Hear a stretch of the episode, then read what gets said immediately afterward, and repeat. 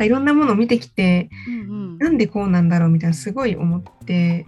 うん、なんか不満に思ったっていうかなんか疑問になったことがあるんですか、はい、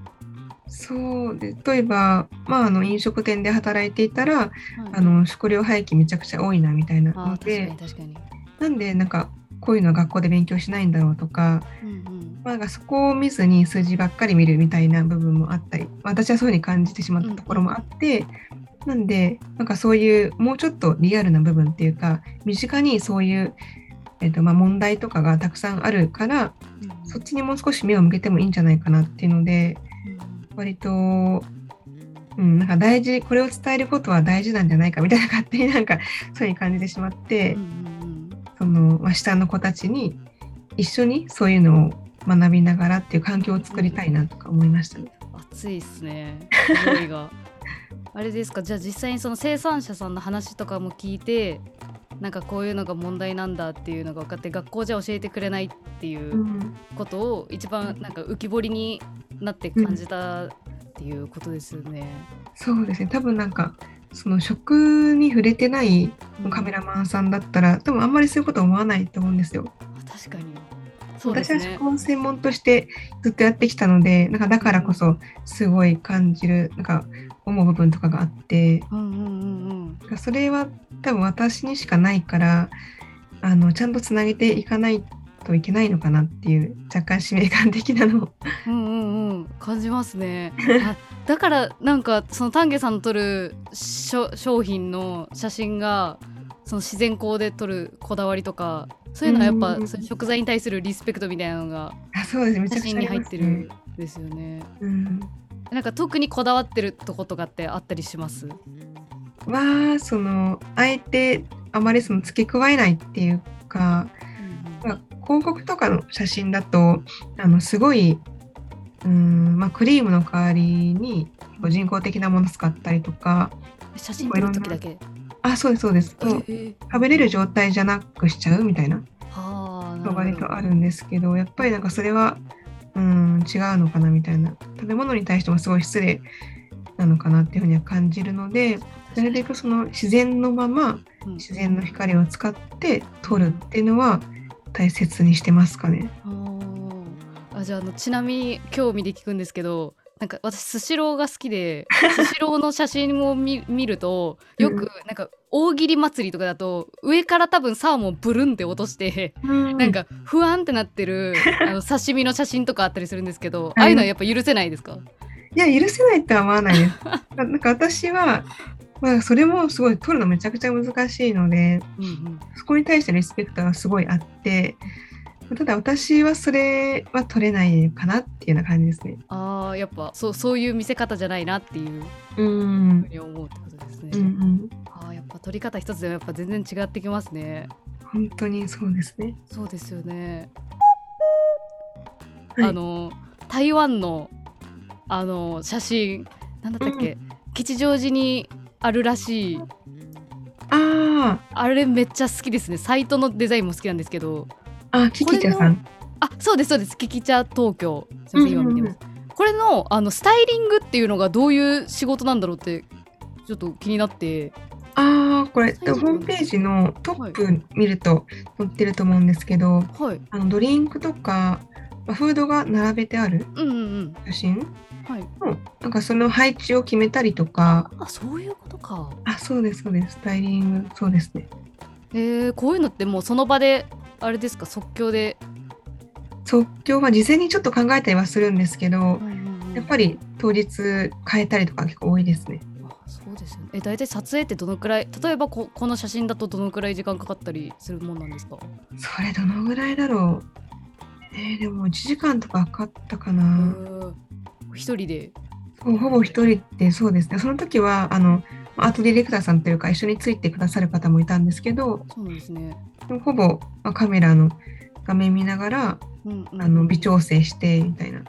ほう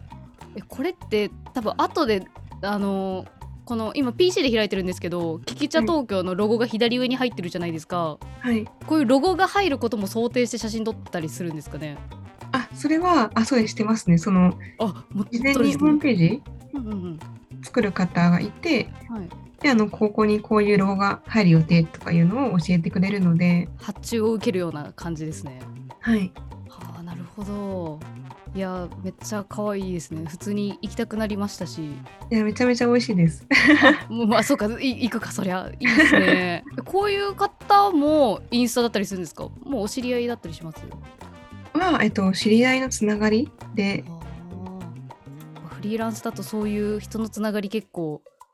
仕事につながりそうですもうそうですね9割そうかな9割、人とのつながり本当にゆとふりさんもそうなんですけど、うんうんあのまあ、教えてもらってうんうんそのそこからつながってみたいな。うーんそうなんですねいやーなんかやっぱ何もつながりがない時だとなんか急に白馬の王子様現れてほしい的なそうそういう何もないところから来てほしいって思いがちですけどうんうんやっぱつながりというか今の延長線上ですねやっぱ。そうですなんかその方がうんあの価値観というか考え方とかあの雰囲気とかが似てる方がすごく多くってあのお仕事もすごいやりやすいなって思わいまかりす。ます。めっちゃわかります。確かに。私はそんなにお仕事もらってはないんですけど、なんかやっぱりその興味持ってきてくれてる人と興味持ってないのかなっていう感じだだと全然変わってきますもんね、その後の全然違います。作業効率が。なんでなんかすごいジャンキーな撮影とかやっぱ来ないですもん。ジャ ンキージャンキーな例えばファストフードの撮影とか。ああそういうことか。いやそりゃそ うですよ、ね。来られても困るしっていう。断ったこととかってあったりしますあそうですねたまにありますね。それはやっぱ何ですかし信念とぶれる仕事 とか。あなんか信念もあるんですけどその結構気持ちが乗る乗らないみたいな部分私はすごい出てしまってなんかこの食べ物の一番美味しく映る部分とかやっぱりあるんですけどうんそこをやっぱりその興味自分がちゃんと興味あるものでないとわからないというかあの綺麗に映せないのでうんうんなんかそれを受けてしまうのはちょっと失礼かなっていうのもあってちゃんと私はあの思いを持ってこの撮影ができるっていうこの、まあ、方とだけうんうんあのお仕事させてもらうっていうふうに決めてます。ちょっとこれも私がごめんなさい個人的に気になっててはい、写真が趣味で、まあ、写真家になられたっていうことだと思うんですけどその専門学校に通ってたわけではないじゃないですか写真の。はい、にもかかわらずなぜそんなにセンスのある写真が撮れるんだろうっていうそのえーファッション感覚、えーと美的センス美的感覚みたいなのってああなんだろう。というかどど何に感化されてそのセンス感になったのかというか。うーんあまあ自分でセンスがいいとか思ったことはないんですけど割と学生時代にサロンモデルやってたことがあってえサロンモデルって写真、えっと、髪の毛切ってないとかあそうですヘアモデルはいはいはいはいコンテストとかにもたまにさせてもらったりとかしたんですけどなんかその世界に入った時にうんあのクリエイティブっていうのを知ってあの美容師さんめちゃくちゃかっこいいなとか自分の表現の仕方とかっていうのをあの見てなんかスクエアの憧れはすごいその時はありましたね。へえすごいカットモデル高校生とかの時からってこと高校大学ぐらいでやってました。はあすごいなるほどそういうのがあのあったんですねその、はい下隠れ下積みというかうんうん、なんかそこでそのまあ自分の例えば色の出し方とかその辺興味を持ってなんかいろいろ勉強というか楽しんでやってましたね。そうですよね私あのデザイン系の高校出てて絵を描いてそういうセンスが出てくるみたいなパターンしか見たことなかったんであそのサロンモデルでそういうクリエイティブなことに興味持つ人もあるんだあるんだっていうのをちょっと今